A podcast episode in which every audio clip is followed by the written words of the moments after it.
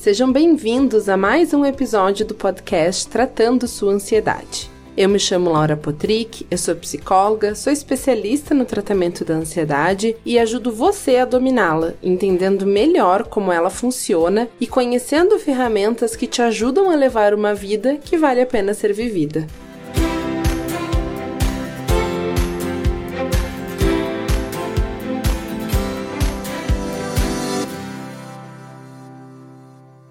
Vamos então para o último episódio da série de episódios chamada Pense Leve. E aí, nesse último episódio, a gente vai então pensar juntos como mudar a forma de pensar. Tá bom, você já entendeu que o pensamento é o que importa, que o pensamento é o que vai trazer essa mudança das suas emoções, da sua ansiedade, do seu medo, da sua frustração, de qualquer emoção que você possa estar sentindo aí e que seja mais desconfortável. Então, a primeira coisa que a gente precisa fazer é identificar identificar qual é o nosso pensamento quente, né? Qual é aquela situação que nos deixa meio fora de controle ou que gera uma vontade de brigar, de sair batendo, xingando, né? Ou tendo um comportamento impulsivo. Essas situações são as quentes, aquelas que nos sinalizam que tem alguma coisa aí que não tá muito legal. E aí a gente vai pegar essas situações e vai observar o que, que eu estou pensando. A partir disso, você vai observar o que você está pensando pensando, vai vir então uma resposta que é o seu pensamento automático, certo? Quando você tiver esse pensamento automático em mãos, você vai primeiramente checar quais são as evidências desse pensamento.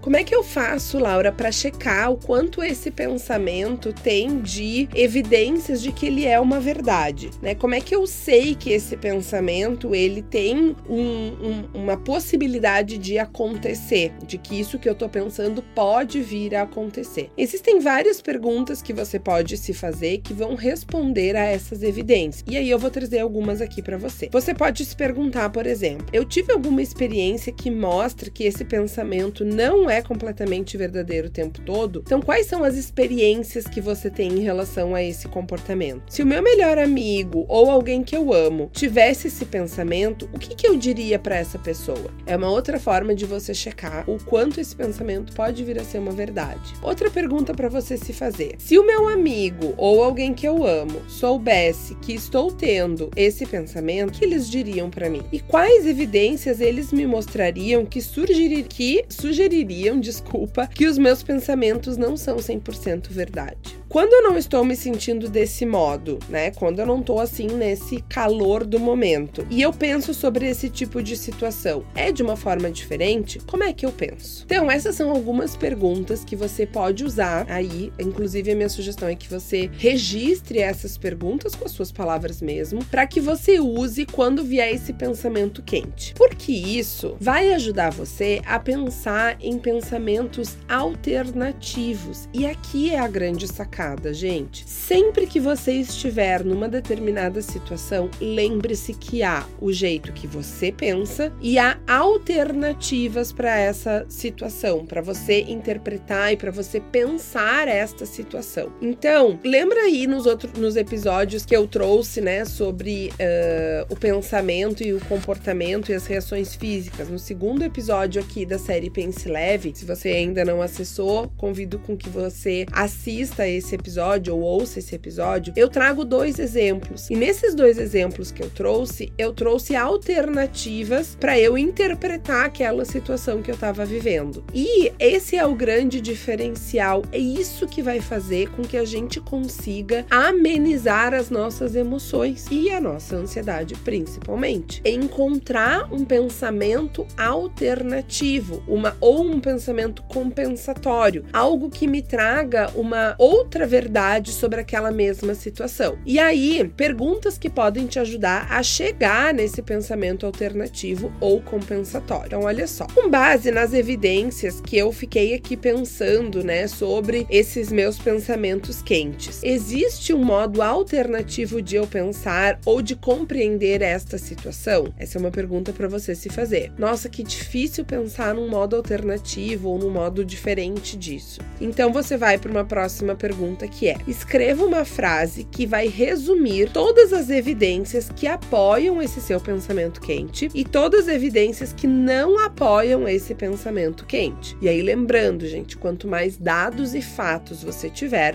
melhor. A combinação dessas duas uh, relações que você vai escrever aí são resumidas com a palavra e e cria um pensamento compensatório que leva a considerar todas as informações que você reuniu. Então, se você pensar em evidências que mostram que esse pensamento quente pode ser verdade e evidências que mostram que não pode ser verdade, né, que é uma mentira ou que isso é uma fantasia que você está criando, essas informações criam um pensamento compensatório, uma outra alternativa de você encarar essa situação. Depois você também pode se perguntar: se alguém de quem eu gosto estivesse nessa situação, tivesse esses pensamentos e tivesse essas informações disponíveis, quais seria o meu conselho para essa pessoa? Como eu sugeriria que essa pessoa compreendesse a situação? Essa é uma outra forma de você encarar uh, a, a, o pensar. Depois você também pode ir por esse caminho. Se o meu pensamento quente fosse uma verdade, qual seria a pior consequência? O que de pior iria acontecer nesse cenário? E se o meu pensamento quente não fosse verdadeiro, qual seria a melhor consequência? Né? O que, que aconteceria de melhor nesse sentido? E se o meu pensamento quente fosse verdadeiro, qual seria a consequência mais realista? Então veja, você vai pensar numa consequência horrorosa, numa consequência mega positiva e numa mais realista, uma mais intermediária. Alguém em quem você confia poderia pensar de outro modo para compreender esta mesma situação? Então eu vou trazer aqui um exemplo pessoal para gente ilustrar essa questão do mudar a forma de pensar e isso mudar a nossa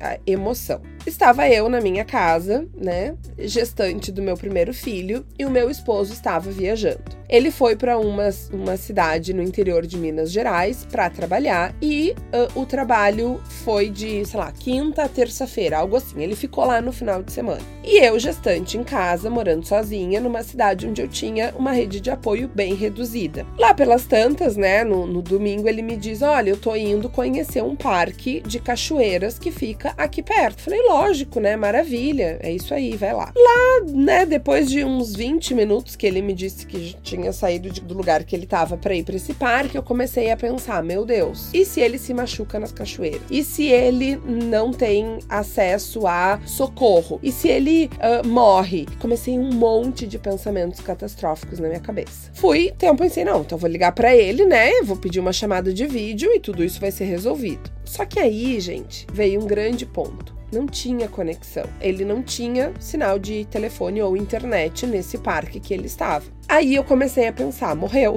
né? Foi-se, foi cachoeira abaixo, junto com o celular e com tudo mais. E eu comecei a ficar muito ansiosa. Todos os meus pensamentos me levavam a coisas muito catastróficas. E aí eu pensei, para lá. Eu não tenho evidências de que ele se acidentou, eu não tenho evidências de que ele tá em apuros. Então deixa eu ver o que, que eu posso fazer para aliviar essa minha ansiedade.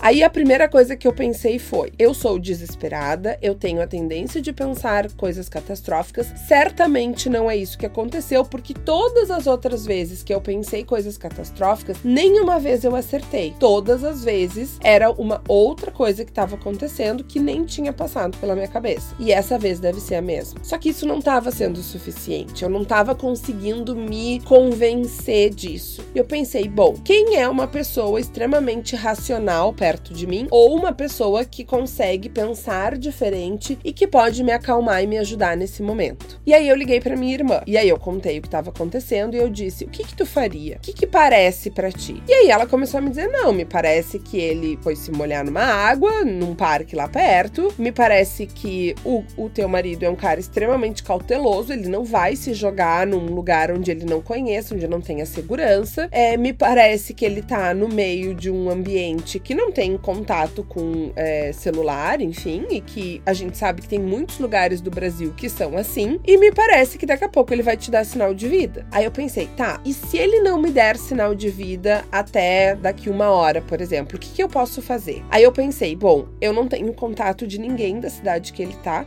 não tenho contato da empresa, não tenho contato de colegas de trabalho, não tinha contato de ninguém. Gente, eu desliguei o telefone com a minha irmã e o que, que aconteceu? O meu marido me ligou dizendo que estava indo embora do parque, porque o parque, enfim, tinha que fazer reserva, ele não fez, não conseguiu nem entrar no, no dito cujo do lugar. Estava extremamente seguro, tudo certo, foi se refrescar no shopping, porque estava muito quente lá onde ele estava. E a conversa com a minha irmã foi espetacular, foi o que salvou a minha tarde, digamos assim. Lógico, logo em seguida ele me ligou e aí eu já me acalmei também. Mas só o fato de ter conversado com ela e ter pensado nessas alternativas junto de alguém já me aliviou bastante. Então veja como foi totalmente relacionado à forma como eu estava interpretando aquela situação, como eu estava criando histórias na minha cabeça. E se você parar para pensar, isso acontece o tempo inteiro com a gente por várias situações, algumas mais intensas, outras menos intensas, mas a gente está o tempo inteiro criando pensamentos, situações que são fantasiosas, que não vão acontecer, certo? Tenta colocar isso em prática, isso vai te ajudar a aliviar a sua ansiedade, eu tenho certeza. Até o próximo episódio.